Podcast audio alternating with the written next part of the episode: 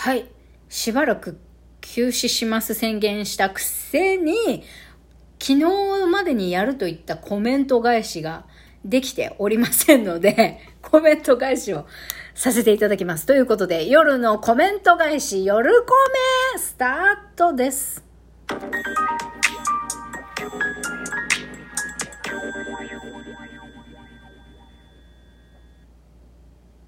はい。花の金曜日。ファナキンですね。皆さん楽しく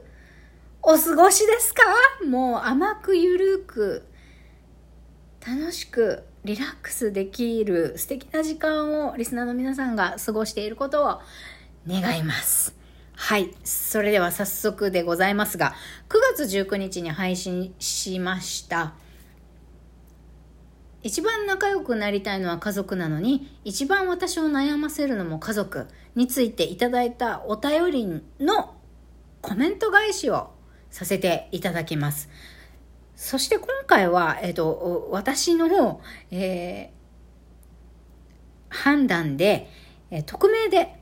お便りをくださった方に関しては、あなた様と呼びかけてコメント返しをさせていただきたいと思います。あ、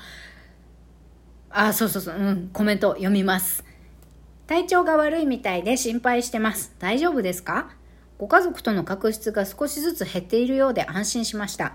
声を大にして言うことじゃありませんが、どの家族も多少なりともきついことを言うと思いますが、身内だからこその愛情だと捉えれば、と思いました。幼少期の母親の激励があったからこそ大学まで行けたのでは？と思いました。成人してからは親の責任ではなく自身で積み重ねた結果だと思ってます。事業が成功し、パートナーや他人との人間関係がうまくいってたら、今と同じように、うつで母親の恨みを手紙に残すまでになったのかなと思いました。自分の人生、誰かのせいで不幸と思うよりも、悔いなくポジティブに捉えることも大事なのかと思いました。生きてるだけで丸儲け精神で頑張ってください。同居のリスナーとして応援してます。個人の見解なので気分を害したらすみません。ということで、コーヒー人の差し入れも合わせていただきました。ありがとうございます。はい。で、このお便りを機に私、これからはですね、あの、休止から明けて復帰、このエロタマラジオに復帰してからもですけれども、今後は自分にもリスナーさんにも嘘をつかない。配慮しながらね、もちろん言葉は選ぶように努力しながら、配慮しながら自分の気持ちとリスナーさんに対する感情に嘘をつかずに配信をしていこうと思いました。はい。てなわけでコメント返し入ります。まず、一番最後にですね、個人の見解なので気分を害したらすみませんという言葉、何度かあなた様からいただいているんですけれども、えー、と正直ですね、この言葉をつければ何を言ってもいいと思っているところありませんか？私は、えー、と今まであなた様からいただいたお便りの中で、今回がもうマックスで怒り浸透でございます。そして傷つきもしました。でも、どこまで正直に自分の気持ちを発信していいものかと悩みましたけれども、あの、やっぱりね、一番最後のこの枕言葉的についているこの言葉が非常にね、卑怯だなって感じています。なので、あなた様のこの最後にこの一文をつけるというやり方が非常にあの卑怯で癒やしいな下品だなって思いました。すいません。気分の悪い文末です。だと感じました。であとはですねうんと私がこうやって毒親問題に対して発信しているからその個人の見解を思ったことをお伝えしているだけだと思うんですね。なのですがうーん総じていますと私と母親のことで一体全体あなた様はどれだけ何をご存知なのでしょうかここまで言われる筋合いないです。余計なお世話です。それが正直な気持ちです。えっと、その、あなた様から今までいただいたメッセージを振り返って、おそらく、あ、この文中にもあるんですけれども、やっぱり人生ね、あの、やっぱり、特に大人になってからは、どう生きるかは、自己責任、幸せも不幸せも自分次第、どう捉えるか、ポジティブに、まあ、何があろうともね、ポジティブに捉えて、人のせいにすることなく生きていこうよ。ということをね、今回に限らず、その考えが根幹にあってお便りをあのいただいてきたと感じているんですね。もちろん、それに関しては、あの、そうですねって私も共感できます。ただ、えっ、ー、と、大人になったから何どんな問題に関しても親が関わってることに関してもですねもう大人になったら全部自己責任でしょっていうのはちょっと私はそうは思えないところがあります。全部これは自己責任だって思って解決立ち向かっていくこととこれはいや相手にも問題あるっしょって言って解決する時もあると思います。でこの私の毒親問題に関してはえー、それはお母さんの責任でしょって母親に返すべきことと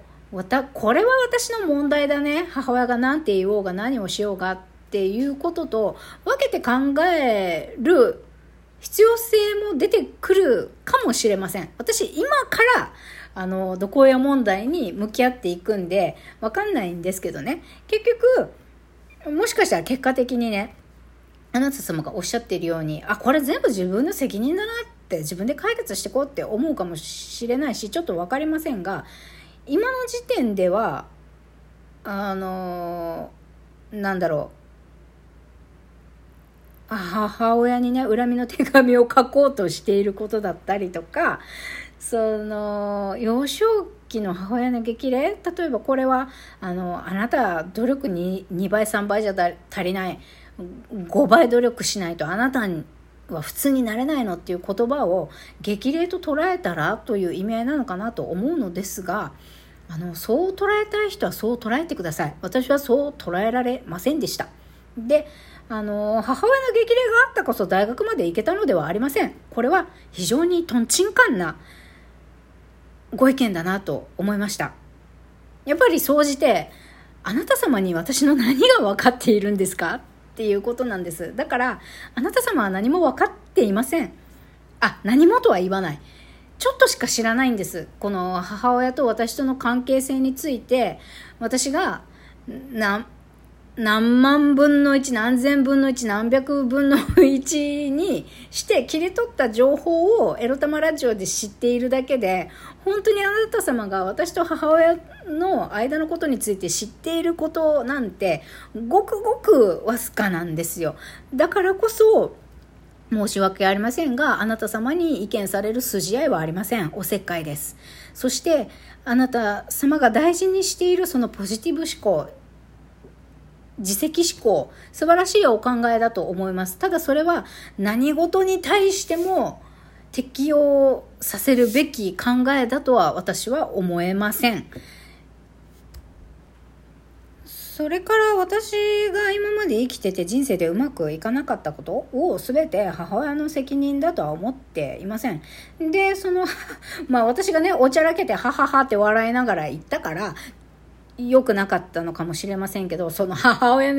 の、母親へのね、恨み、つらみを手紙にしたためてやろうかみたいなことを言いましたが、まあ書くかどうか、書いてません、まだ手紙。そんなね、書くかどうかはわからないですけど。で、それについても、もう別にあなた様に、まあ書くかどうか、何を書こうと思っているかなんて、もうお伝えする必要ないなと思ってます。でそれからそうですねあの誰かの責任にせ誰か何かとか誰かのせいにして生きていくということはその本人がただ苦しいだけだと思うんです。であなた様にも私がそのように見えているのかもしれません。で私はですねあのそんな時期もあっていいと思っている派です。私はおそらくあなた様のように清く強くたくましくあのポジティブ思考であの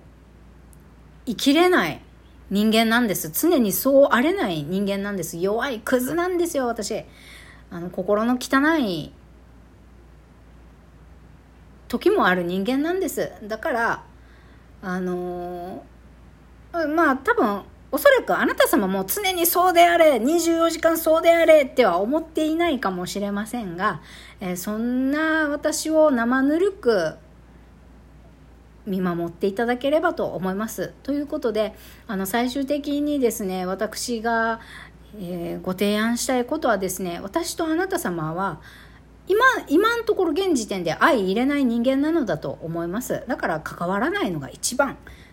ということでどうかエロ玉ラジオのリスナーをご卒業されてください。私もあなた様の配信は今後見ませんしあの一切あなた様に関わることはやめようと思いました。なのでお互いこう自分の大事にしている価値観をそうだよねそうだよねって共感し合える人たち環境とあの、共に生きていくという道を歩みましょうということで、えー、今日まで、あの、ご支援ありがとうございました。あなた様から、あの、ねぎらいのコメントもたくさんいただいたことを私は忘れません。今までありがとうございました。ということで、みくりからコメント返しでした。